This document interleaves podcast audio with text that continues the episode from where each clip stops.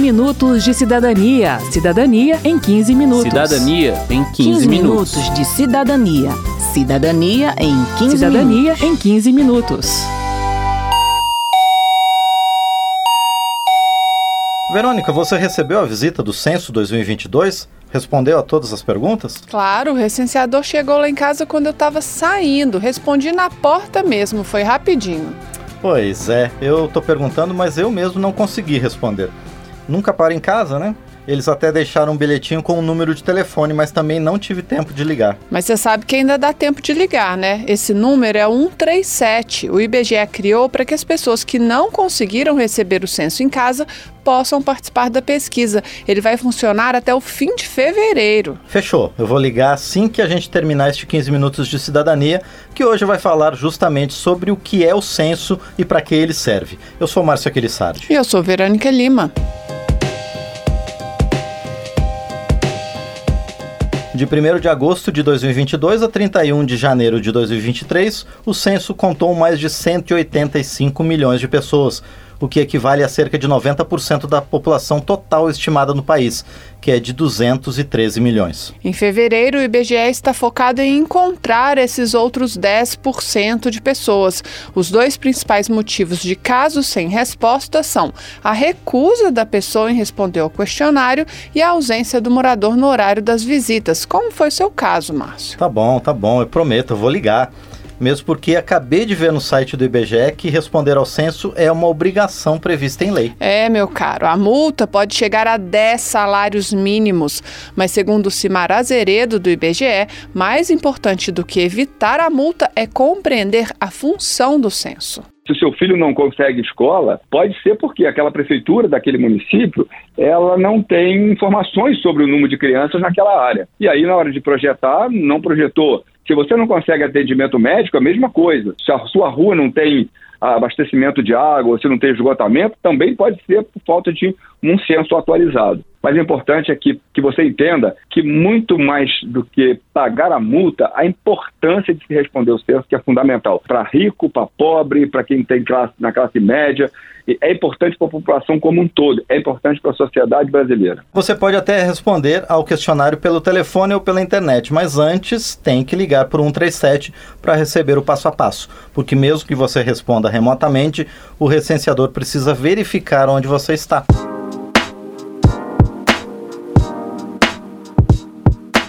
A gente falou que o censo é uma contagem, mas ele é bem mais amplo do que isso. Na pesquisa de 2022 foram elaborados dois questionários, um com 26 perguntas, que é respondido por todos os entrevistados, e um com 77 perguntas, apresentado a cerca de 8 milhões de domicílios. Assim, além do número de pessoas em cada cidade, o censo coleta também informações sobre sexo, cor, idade, deficiência, escolaridade, mercado de trabalho, renda, e é com base nesses dados que os governantes poderão desenvolver as políticas públicas para atender a população, como diz o Cimar Azeredo do IBGE. E através desse questionário maior eu vou saber quantas pessoas têm desempregadas no município, quantas pessoas são analfabetas, quantas crianças frequentam escola, quantas pessoas têm qualquer tipo de deficiência, seja física, mental, se essas pessoas que têm algum tipo de deficiência física ou mental, elas estão frequentando escola, se elas estão no mercado de trabalho, eu vou saber a renda da população, eu vou saber, por exemplo, condições de habitação, como se naquele domicílio tem esgoto, se tem, tem água encanada. É também com base nos dados do censo que é feita a divisão de recursos para os municípios. O mais importante, o Fundo de Participação dos Municípios, ou FPM, é distribuído de acordo com o tamanho da população de cada cidade. E outros recursos específicos para as áreas de educação, saúde, habitação, saneamento, mobilidade urbana e outras mais também são repartidos de acordo com o tamanho de cada cidade. Por isso, quem deixa de responder acaba fazendo com que seu município tenha menos dinheiro para investir em escolas, hospitais, transporte público. O vice-presidente da Associação Brasileira de Municípios, José Hortolã, recomenda que, além de responder ao censo, as pessoas acompanhem os resultados no site do IBGE. O site do IBGE traz informações riquíssimas a respeito da população das cidades e pesquisas também importantíssimas, não só o censo, mas as outras pesquisas do IBGE. Então, uma dica que eu dou à população é que consulte o site do IBGE, procure os dados da sua cidade, especialmente quando foram divulgados os, os dados macros e os dados uh, brutos aí do censo, para que ela possa entender é, o que está acontecendo no seu município.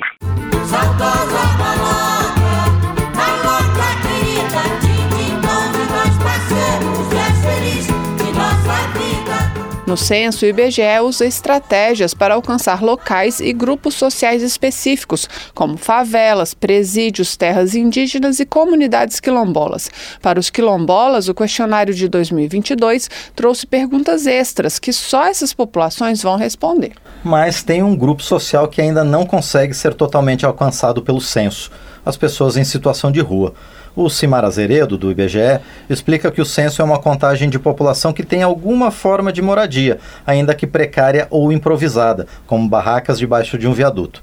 E que o censo não consegue contar as pessoas que passam todo o tempo na rua, sem nenhum vínculo com um local permanente, como um abrigo fazer o levantamento de uma população de rua numa cidade como Nova York, por exemplo, você pode fazer isso porque lá eles têm frios rigorosos, né? E a população de alguma forma para sobreviver tem que buscar um abrigo. E aí é num abrigo que se pega essa população. A mesma coisa vai acontecer na Europa. Aqui no Brasil não é feito dessa forma. O que a gente precisa é desenvolver essa metodologia, acordar recursos para se fazer essa população, e uma metodologia que pode exigir um trabalho é, incrível de mobilizar um quantitativo gigantesco de pessoas para cobrir essa população, talvez durante uma noite, no país inteiro. Uma audiência pública da Comissão de Direitos Humanos e Minorias da Câmara discutiu a necessidade de se construir uma metodologia específica para contar a população em situação de rua.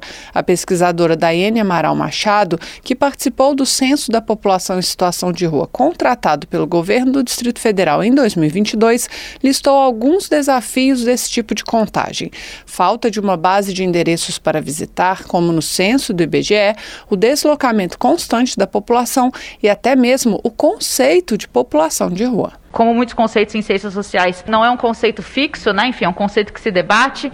Então, esse debate foi feito no grupo, o que, que a gente ia considerar como população em situação de rua, qual era o filtro que a gente ia usar, quais, são, quais eram as perguntas, filtros que a gente ia usar para definir se íamos contar ou não aquelas pessoas.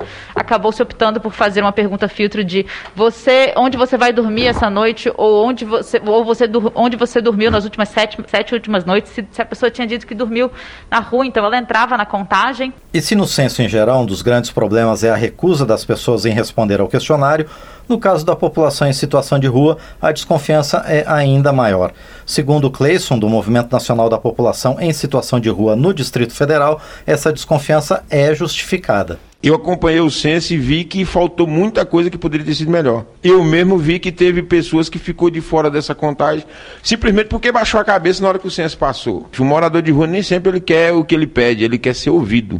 E nesse momento não tem nenhuma escuta qualificada. Então a gente está sofrendo com o higienismo, é, o excesso de religiosidade nos cuidados e péssimos modelos de acolhimento. A gente quer centro de apoio psicossocial, a gente quer moradia primeiro e a gente quer um censo de verdade, um censo feito de uma forma correta. A Joana Dark Basílio da Cruz, do Movimento Nacional da População em Situação de Rua, faz coro à necessidade de se compreender os receios das pessoas em relação às autoridades e defende que, mais do que saber onde as pessoas estão, os recenseadores precisam ter sensibilidade e cuidado na abordagem. Eu, para mim descobrir meu perfil de, de quem eu era, que eu sou uma, uma mulher preta não, não miscigenada, que tive trajetória de rua, que fui ex-presidiária, demorei quase 10 anos para saber que eu, que eu realmente tinha passado por tudo isso eu era um ser humano que eu me identificava dessa forma. Então é complicado para você dizer assim, com meia hora de conversa, você vai identificar uma pessoa e saber qual é o perfil dela. É muito é difícil isso. A política é nacional, mas a identificação de cada cidadão em situação de rua, ela é única. E ela tem que acontecer de forma humanizada e contínua. Ela não pode acontecer de uma forma rápida e, e, e assim, de uma forma que, que vai só varrer, como usaram essa palavra no censo aqui do DF. A deputada Érica Cocai, do PT do Distrito Federal, defendeu na audiência pública a participação da população em situação de rua em todas as fases da pesquisa, da metodologia à análise dos dados para a construção de políticas públicas. Muitas vezes o Estado acha que fez a consulta sobre a metodologia, mas ele é, não considerou a interlocução legitimada pelas pessoas que estão em situação de rua. Então, dá a impressão que se escutou o movimento, mas em verdade não se escutou, porque a, o, o interlocutor foi escolhido pelo próprio Estado e ali foi negada a condição protagonista das pessoas que estão em situação de rua. Se a contagem da população serve para distribuir melhor os recursos, deixar a população em situação de rua fora da contagem significa deixar quem mais precisa sem acesso a políticas públicas. Segundo André Luiz Freitas Dias, da Universidade Federal de Minas Gerais, 32% das pessoas em situação de rua estão fora do Cadastro Único do Governo Federal para Políticas Sociais, o CAD Único, e outros 19% estão com seus dados desatualizados no cadastro. Apesar do esforço recente de algumas capitais, como São Paulo, Rio, Belo Horizonte, Salvador e Fortaleza, as pesquisas com a população em situação de rua ainda precisam ser feitas em intervalos mais regulares e com metodologia padronizada. O atraso no desenvolvimento desse tipo de contagem reflete, na avaliação do André Dias, a invisibilidade dessas pessoas. Eu destaco também uma ausência histórica, o silenciamento, a invisibilização e o apagamento de dados sobre o fenômeno da população em situação de rua no Brasil, né, uma população majoritariamente negra que, além de todas essas violências e violações de direitos, ainda sofrem constantemente estigmatizações, patologizações, criminalizações, encarceramentos e mortes né, de suas existências que, a nosso ver, obviamente, deveriam importar para toda a sociedade brasileira. O Marcos Maia Antunes, do então Ministério da Cidadania, destacou durante a audiência pública que não só as grandes cidades é que estão preocupadas em contar a população em situação de rua. Quase 2 mil municípios, incluindo os de pequeno e médio porte, estão investindo em pesquisas e levantamentos, o que demonstra, por um lado, o aumento do problema e, por outro, a preocupação em se conhecer melhor essa realidade. A tarefa pode parecer simples, mas não é a gente tem que, na realidade, regulamentar ou normatizar de maneira que os municípios sejam induzidos a ter periodicamente, na mesma periodicidade e ao mesmo tempo e com a mesma metodologia. É possível, mas é um esforço federativo um pouco maior do que a gente naturalizar e dizer: ah, não, basta fazer isso. A gente precisa incorporar no cotidiano de saúde e assistência social a pesquisa de pessoas em situação de rua. Tem pedra os carros estão